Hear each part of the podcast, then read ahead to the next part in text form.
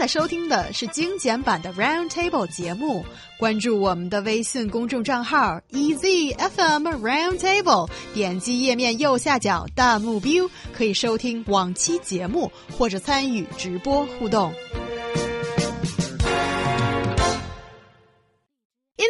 of People, or 人民的名义, a television series about China's anti-corruption drive has taken audience of all ages by storm. It's been considered uh, as a milestone in recent Chinese TV production. So let's talk about what this anti-graft campaign theme show is about. Sure. So this, uh, it is a 55 episode show. It called, it is called In the Name of People, or 人民的名义, which focuses on the work of the Communist Party of China disciplinary investigators whose job is to bring down corrupt officials.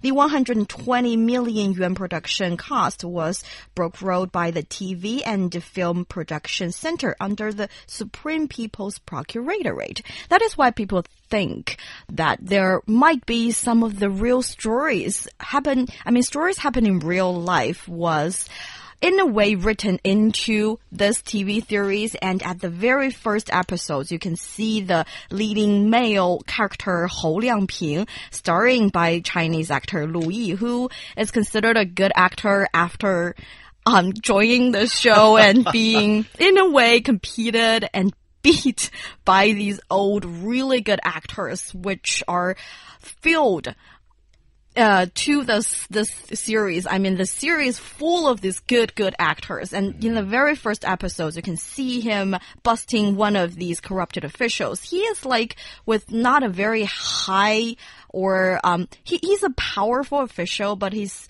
his title is not that high. I mean, he has the power of, of a lot of things. So that um, that being said, this man has accepted a lot of bribes and he kept all the names and details on the little book. So from that little notebook, the story actually starts. Yes, and according to Hunan TV, a domestic TV big data website, the very night it first broadcast, that's March 28th, it got top audience ratings, breaking the monthly uh, record. Its audience rating is more than twice that of the runner-up roundtable. I'm just kidding. It was actually the China-Iran soccer match that was playing that same day, and it was live. And uh, Xinhua report revealed that the drama had been played for 220 million times online on March 31st alone, people.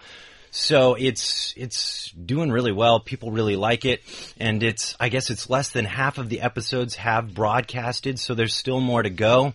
Um, and looking at this, I mean, uh, it's got a Douban score of. Um, I guess 9.1 out of 10. So Yeah. that's really good, you know, and honestly, looking at this information, I'm not a big TV guy, but, uh, I would totally, I think I would check this out, uh, because it seems like it's getting really big reception. Yeah, actually, the first thing I thought about after Ryan saying that you're want you want to check it out, I was like, he can't do it. This is all in sophisticated Chinese. Um, you need to have a very high level Chinese to, and also understanding of uh, maybe the political uh, landscape to some extent, and also uh, general uh, knowledge about Chinese society to really get to the nitty gritty of what this is about.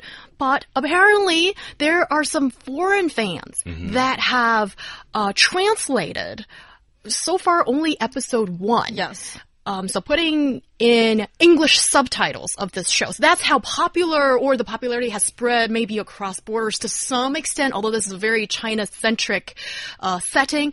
And also, this is one show that's surprisingly reached um, all kinds of age demographic.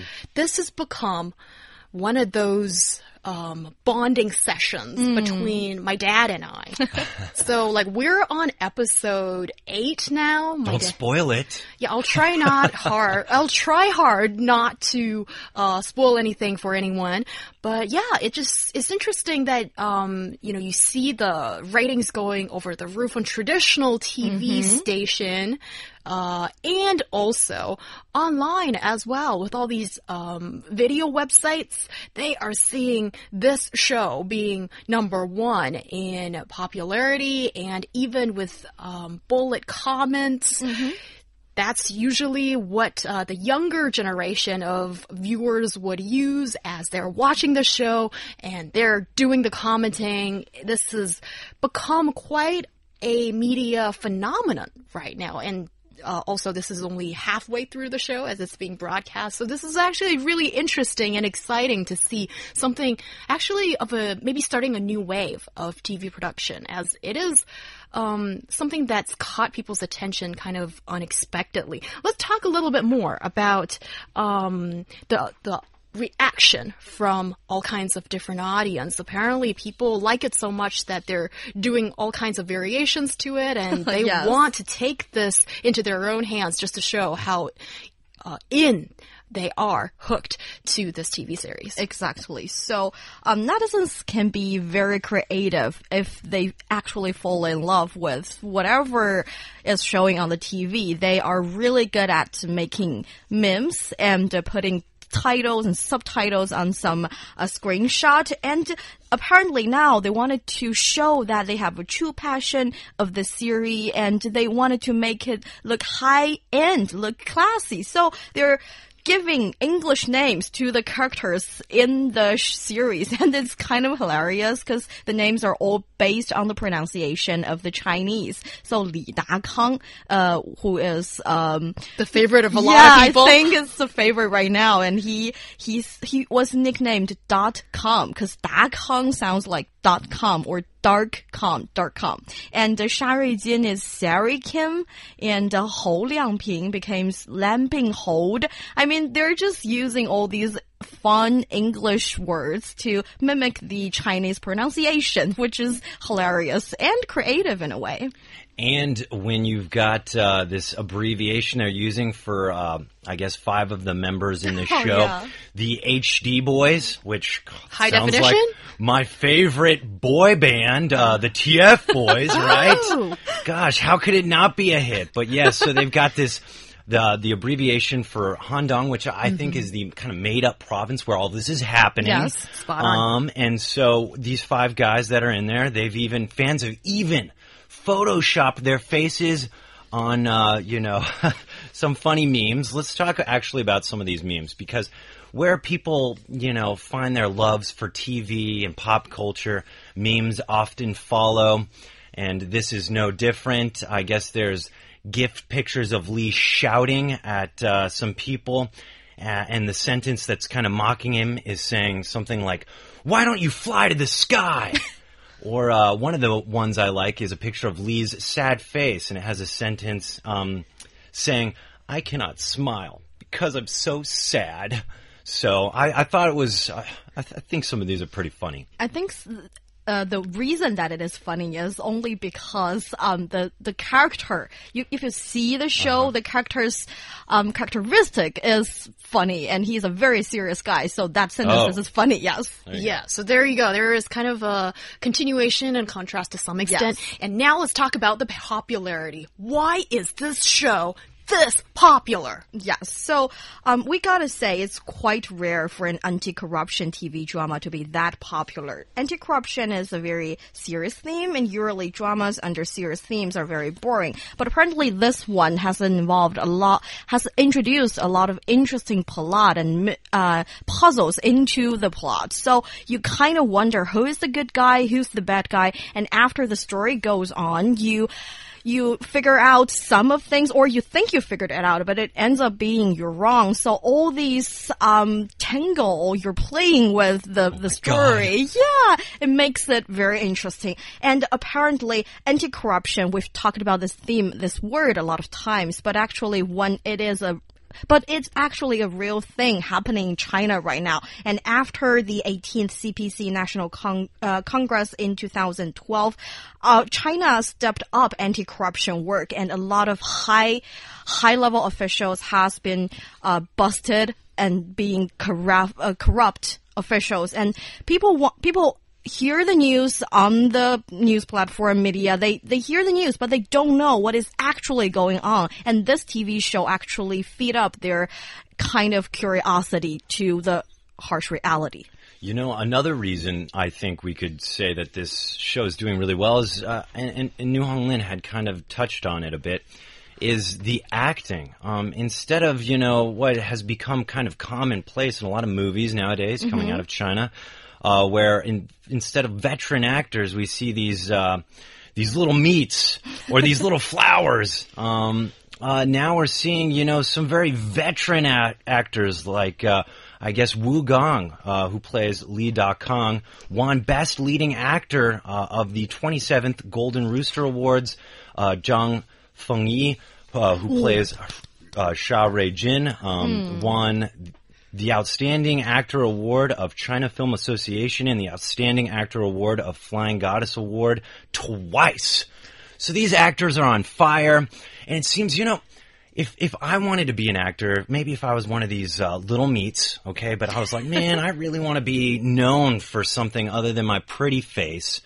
Um, I think these kind of shows are good to be surrounded by veteran actors. Uh, as as Niu Honglin had said, you know, maybe there was this newer actor, but he's come a long way, maybe since being on this show. Because imagine if you want to be really good at your craft, it's really helpful to be surrounded by people who do it awesomely. And it sounds like this show is just nailing that on the head because the story is really strong, but you need good actors to portray that story. And you know, people are saying that uh, netizens are praising this because they say words are unnecessary at times. You can feel the tension in the scenes when there are no words being said, and that is uh, commonplace with good acting. Yes, and I can't believe I'm saying this, but this middle-aged guy, he's won my heart, and his name is Zhang Fengyi. The last time I saw him was in uh, Good Farewell, My Concubine. That is one movie that I recommend everybody to check out. Back then, he was a young stud, but now, oh, he's in his, he's middle-aged, if not a little bit older. The acting is superb. I think acting certainly is one thing, and um, I'd just like to raise one point. I think it's, it, it, I felt a little bit sad earlier on when our TV screen was uh, filled with all these shows with no content that is an insult to the intelligence of most uh, audience, and usually the lead stars are those uh, little fresh meats or um, you know young celebrities. And we used to think, oh, is it that Chinese viewers' uh, ability to appreciate uh, TV uh, production, or even we say if it's a form of art of mass media, is this low? And it seems like they're getting all the ratings, the praises, and the fans buy it. But actually, I think there's a huge amount of uh, audience that have been neglected because it's very difficult to get a very strong uh, script like this one, a strong story like this one. And I think the most importantly is that the script is so good. Why is it so good? Is we know this is entertainment. This is art. This is a variation of reality, but this is built on reality. And even just the slightest glimpse on what, or, uh, on what the political land scheme is, and also just giving you that dose of realism.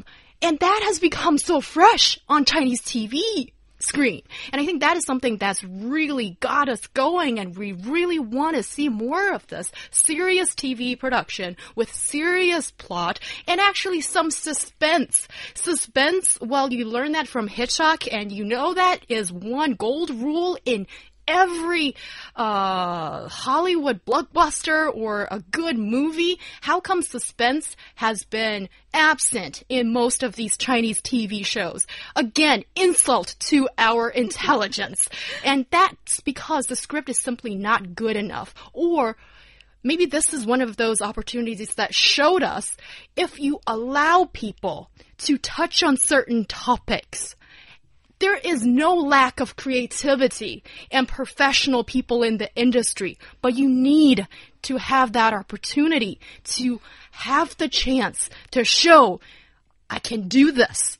And this is a victory. I think. Yeah, I totally agree. And as well, all these writers and screenplay writers, they have actually went to prison and do interview with the craft, uh, corrupt officials. So it's not only that they have good writing skills, they actually did a lot of interview to making, to make sure that it's based on reality. You need to go to get that gold detail, that perfect detail, like a bed full of money. That is a shocking, shocking scene, and that scene can be real in real life. So, uh, that I think that makes it a, a good TV series. But as well, I kind of have this question that is, what if people see the show? Maybe they, they didn't realize, um, how can someone get to the bribes, get the money in a way, but now they kind of do.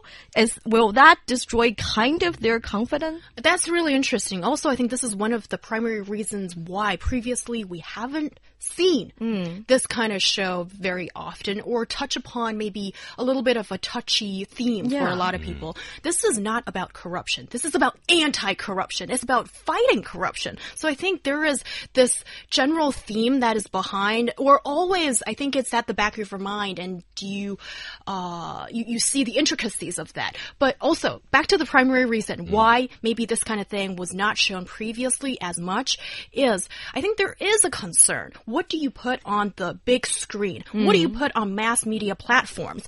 That, on the one hand, if you're putting all uh, positive things, then maybe it will make people think positively. If you put things that show harsh reality or an exaggeration of such, mm. or things that are negative, would it lead people to think negatively? So what's your take on that?